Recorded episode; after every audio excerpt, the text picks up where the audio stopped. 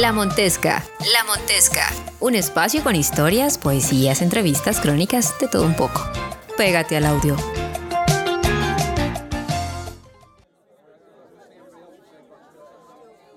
Todos aquí trabajan 12 horas, señorita. No va a conseguir nada mejor.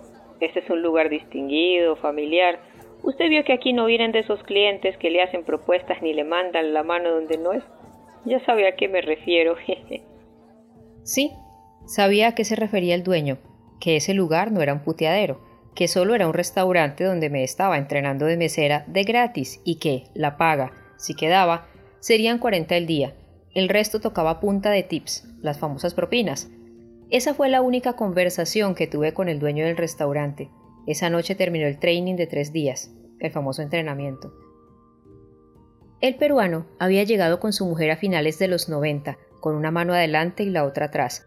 A este punto y a punta de pollo, ya tenían cuatro restaurantes en sitios muy estratégicos de Queens y de Manhattan.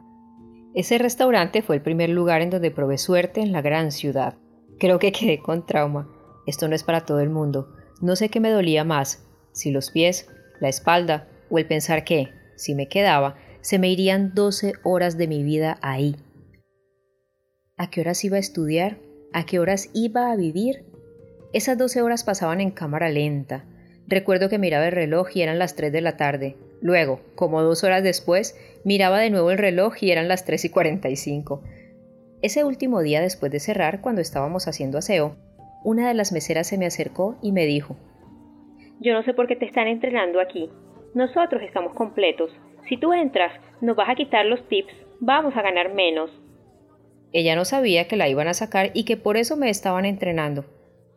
Al despedirnos, el peruano me dijo, Te voy a llamar, te voy a llamar. Pero pedí con todas mis fuerzas que no me llamara. Mi deseo se cumplió. El tipo jamás llamó.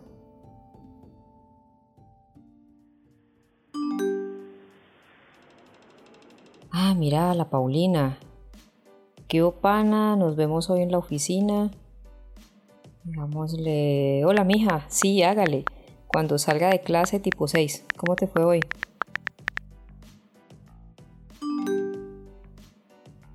Ah, listo, pues me fue bien, aunque otra vez con la incógnita de ese pollo y fue madre. Ah, ¿esta qué le pasó? ¿Cómo así? ¿Qué te dijo pues el tipo este?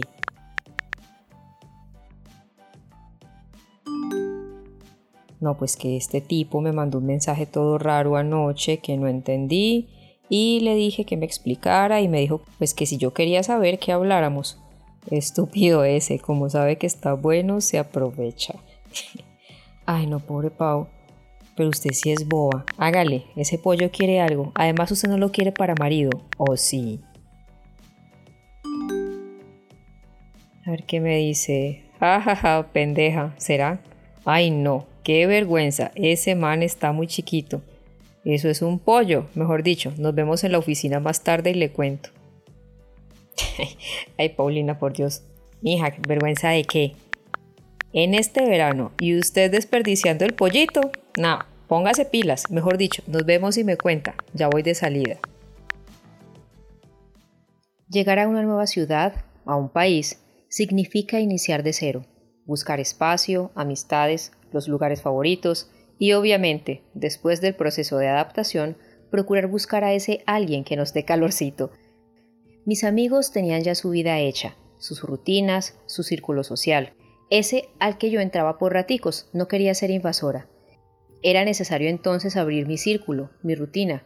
Una de mis amigas trabajaba en una entidad diplomática y hacían eventos con cierta frecuencia. Me ofrecí de voluntaria para ayudarles a tomar fotos y en la logística, fue fascinante vivir la gran ciudad de los ejecutivos, empresarios y algunas personalidades.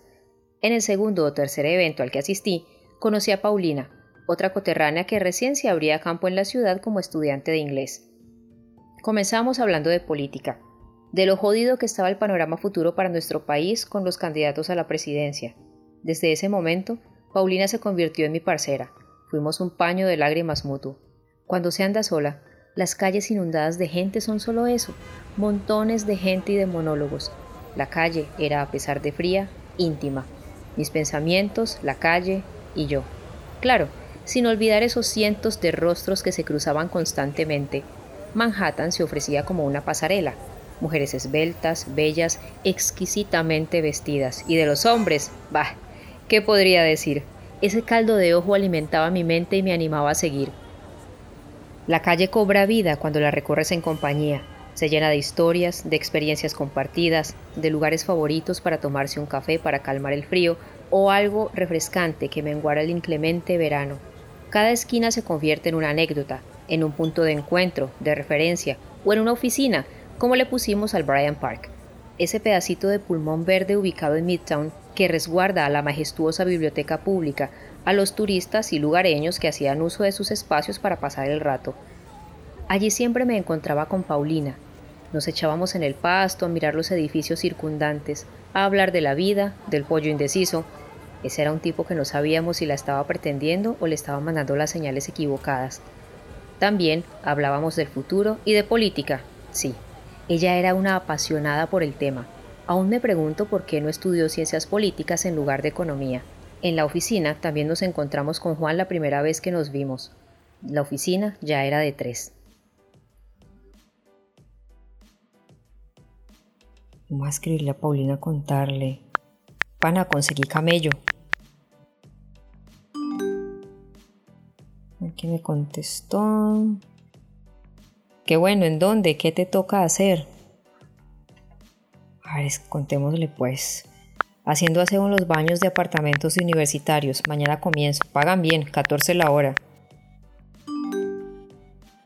¿Qué me dice? Uf, qué bueno, hacer aseos es lo mejor. Eso es lo que estoy buscando también. Eso de ser mesera tampoco es para mí. Además, no me da para estudiar. La paga está buena. ¿Y cómo lo conseguiste?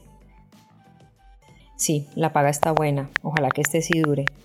Pues la hermana de una amiga que vive aquí y hemos hablado por teléfono varias veces. Ella trabaja cuidando viejitos, pero de vez en cuando se gana unos pesos extras haciendo aseos. Y hoy la llamaron. Ella les dijo que no podía, pero que tenía una amiga para recomendar y me llamó. Me encuentro mañana a las 9 de la mañana en la estación de Bowery con un tipo, otro peruano.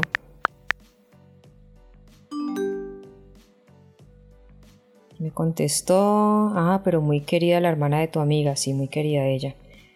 ¿Quién sabe a ella cómo le habrá tocado cuando llegó? No, quién sabe. Estar aquí no es fácil y la gente cree que uno acá encuentra la plata colgando en arbolitos. Ojalá te vaya bien mañana. ¿Te encuentras en la estación Bowery con el tipo? Sí, sí, sí, con el tipo, pues como te conté es un peruano, ojalá y sea buena gente y no me quede mal. Que dice, no, no creo, ese señor no te queda mal. ¿Y no te has vuelto a perder en el metro desde la última vez que me llamaste cuando saliste del restaurante? no, ahí está. No, no, lo complejo ha sido aprenderme si van para downtown o uptown, o el east o el west. No me he vuelto a perder o he tenido mucha suerte. Eso uno de tanto perderse aprende. Mm, a mí también al principio me parecía horrible. Ay, sí, es como todo. Ya me voy familiarizando más.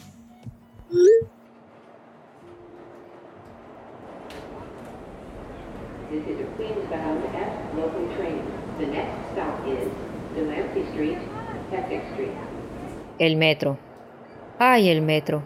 Ese tan efectivo medio de transporte, para mí es sinónimo de civilización, poderío e importancia de una ciudad, es intimidante, pero hay que enfrentarse a comprenderlo. De lo contrario, termina una perdiéndose. Tantas líneas de colores, letras, números, es una inmensa telaraña que se teje en la superficie y subterráneamente. Los primeros días me sentía especial, como de otro planeta andando en metro, siendo parte de ese trajín citadino. Vagamente entendía lo que decían antes de cerrar las puertas o cuando las abrían. Stand clear of the closing doors, please. Algo como, aléjese de la puerta que van a cerrar. Hablaban tan rápido y además utilizaban su jerga algunos. Entenderlos fue otra hazaña que logré con el paso de los días y de tanto escucharlos entenderlo, quererlo y odiarlo. Una parte de la vida de un ciudadano promedio se le va metida en los vagones de tren. A mí se me iban tres horas, una de ida y dos de regreso. Uno entra al vagón y la vida se suspende, el alma y el cuerpo se tuyen. El aire acondicionado de ese condenado 6 es tan frío que aún en verano debía andar con chaqueta para poder aguantar el trayecto. Vagones metálicos, gélidos, pequeñas babeles ambulantes ornamentadas con mensajes importantes, un nuevo perfume, donde hacer los domicilios, series de TV, páginas de citas, servicios sociales en inglés, español, chino, coreano, italiano. Nicho para gente de todos los colores, tamaños y olores. Puta, si moría cada tanto cuando les daba por pedorrearse, por Dios. ¿Qué comen? O cuando entraba el sin hogar, el señor Homeless, con sus miserias al aire y la fetidez de una existencia sin bañarse, y se paraba justo delante de mí a contar sus pesares para pedir plata. Cierto día iba dormida, bueno, casi siempre me dormía de regreso a casa, cuando me despierta el grito de una mujer. What happened? What happened? Come down, come down. ¿Qué pasa? ¿Qué pasa? Cálmese, cálmese. Abro los ojos y en ese momento se viene un grupo de personas sobre mí. Estaban dos tipos peleando. Mis reflejos hicieron lo suyo y no sé cómo, desde donde estaba sentada, salté hacia la esquina del vagón. Las peleas entre desconocidos eran tan comunes. La tensión y la hostilidad de la urbe contagia a sus habitantes. Extraño el tren. Extraño observar la vida de otros mientras íbamos frente a frente, el encontrar ese juego de miradas entre desconocidos que luego terminaban bajándose en la misma estación y se encontraban al salir a la luz. Casualmente los seguí. Extrañaré inventar historias, las tantas fotos que les saqué con mis habilidades de paparazzi, arriesgándome a una golpiza. Lo seguiré extrañando hasta que el recuerdo se vuelva lejano. Stand clear of the closing doors, please. Tan tan tan tan tan tan se acabó. La Montesca regresará